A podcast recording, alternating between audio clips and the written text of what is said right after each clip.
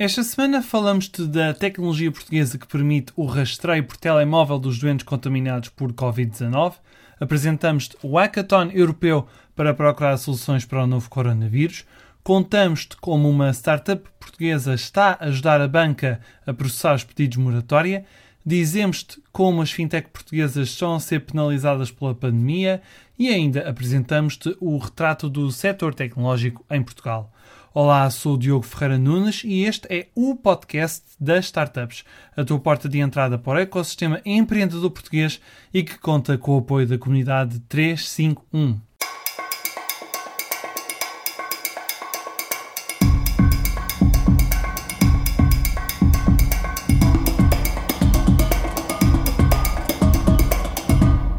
Há uma tecnologia portuguesa que permite o rastreio por telemóvel dos doentes contaminados por Covid-19.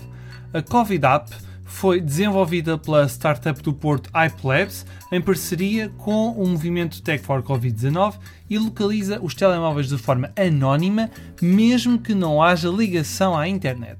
Esta solução já está a ser implementada na Colômbia, mas também pode ser utilizada por governos de outros países. A localização por telemóvel de doentes infectados pelo novo coronavírus é apontada como uma das medidas de rastreio mais importantes para conter o contágio desta pandemia. Esta aplicação, a Covid App, detecta a proximidade física entre smartphones com diferentes sistemas operativos e até corre em segundo plano ou mesmo se o telemóvel estiver bloqueado. A plataforma trabalha em conjunto com hospitais e governos para informar os utilizadores acerca da probabilidade de exposição ao Covid-19, caso estes já tenham contraído ou cruzado com alguém que já tenha estado contaminado. Não há acesso às bases de dados ou informações privadas dos utilizadores, porque são utilizados números de identificação aleatórios. A aplicação também funciona mesmo que não haja internet, graças à tecnologia de redes mesh com a troca de sinais Bluetooth e Wi-Fi quando os dispositivos estiverem dentro do alcance um do outro. Se alguém tiver testado positivo para Covid-19, quem estiver em contacto próximo com essa pessoa será alertado para fazer o teste ou então iniciar imediatamente uma quarentena preventiva. É já na próxima semana que a União Europeia vai juntar-se para procurar soluções tecnológicas contra o novo coronavírus dias 24, 25 e 26 vai decorrer o hackathon EU vs Virus, que vai reunir a sociedade civil, startups inovadores e investidores europeus. As inscrições estão abertas até domingo, dia 19 e podes registar-te como participante, mentor ou mesmo parceiro. Há 5 desafios para resolver neste hackathon de saúde e bem-estar, negócios, coesão social e política, trabalho remoto e educação e mesmo finanças digitais. No final dos três dias deste hackathon, a Comissão Europeia vai passar a seguir os melhores projetos e colocá-los no radar do investimento do Conselho Europeu para a Inovação, que criou mesmo uma plataforma só para a Covid-19. A Dog Digitizer é uma startup portuguesa que está a ajudar a banca a processar os pedidos de moratória e linhas de crédito de particulares e empresas. Graças a esta solução, a validação dos documentos é feita no espaço de 60 minutos, aumentando a capacidade de processamento dos pedidos daquelas instituições. Esta startup está a instalar soluções integradas de validação documental e assinatura remota em tempo recorde. Esta solução está alinhada com as diretivas e requisitos do Banco de Portugal, além de várias instituições financeiras nacionais. Esta solução também está a ser adotada por várias entidades financeiras no contexto europeu.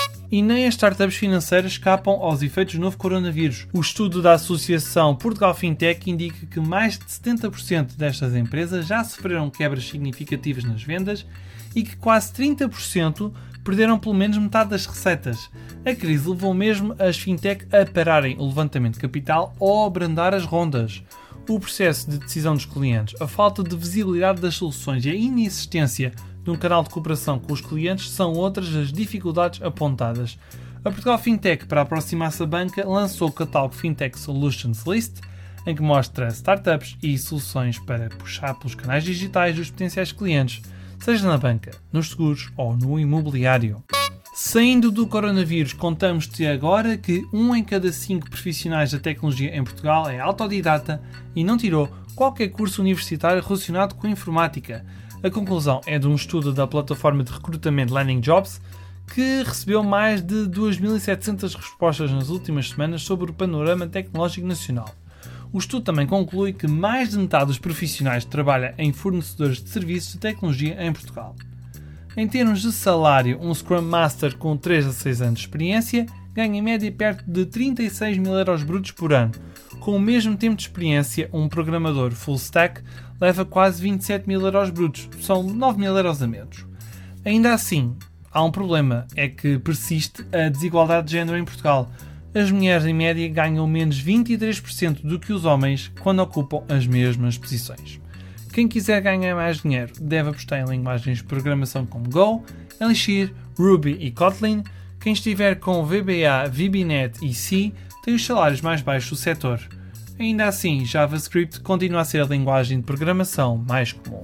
Terminamos o podcast das startups esta semana com dois avisos para concursos de empreendedorismo. O concurso Acredita Portugal está a receber candidaturas até ao próximo sábado 25 de abril e vai passar a decorrer num formato totalmente online. Esta iniciativa é ideal para quem tem novas ideias nas áreas da mobilidade, empreendedorismo social e recursos ambientais, só para dar três exemplos. O concurso Women for Climate é exclusivo para as mulheres com as melhores ideias para o ambiente a receber candidaturas até ao final deste mês. A melhor ideia vai receber um prémio de 10 mil euros, ter acesso direto à incubação na Casa do Impacto, ao programa de aceleração MAIS e a possibilidade de implementar o projeto no município de Lisboa. O podcast das startups desta semana fica por aqui. Ouve e subscreve-nos no Spotify, Apple Podcasts e outras plataformas. Se quiseres juntar-te à comunidade 351, basta ir a 351.network e pedir o teu convite. Obrigado pelo teu tempo, até para a semana e fica em casa.